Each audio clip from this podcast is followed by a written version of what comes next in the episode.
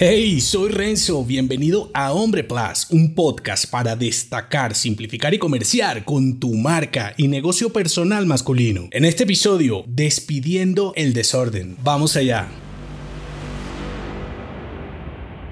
El caos produce grandes cambios, aunque constante puede volverte un hombre descontrolado. El desorden, más que un indicador de tu creatividad, es un reflejo de tu lío intelectual y lo disfrazas con tu identidad para justificar la mediocridad. Frases como yo entiendo mi desorden no te hacen un hombre más original, simplemente muestran que eres tan perezoso que hasta la frase te la copiaste de un desocupado y sin control de su propia vida. Porque bien dicen que nuestro desorden material es una manifestación física de nuestro desorden interior, desorden mental, desorden financiero y desorden espiritual. Piensa que la libertad se trata de tener el control para elegir, para construir, para progresar y para compartir. Y no solo saber en dónde está tu billetera, que también, sino de tus ideas, planes, proyectos y sobre todo tu criterio. Si el desorden tiene el control de tu vida, tus negocios y de tu futuro, más allá de lo que puedas pensar, en realidad eres su esclavo. En definitiva, no tienes el control de nada. Ya sé que me dirás que nunca se puede tener el control total de la situación y que las crisis son necesarias para innovar. Claro, no estoy diciendo lo contrario. La cuestión es que eres responsable de controlar lo que está bajo tu dominio. Y las crisis son caos concentrados que te permiten transformar, no son permanentes. No es igual destruir un puente para construir uno nuevo que derribarlo para mantenerlo así por siempre. Si el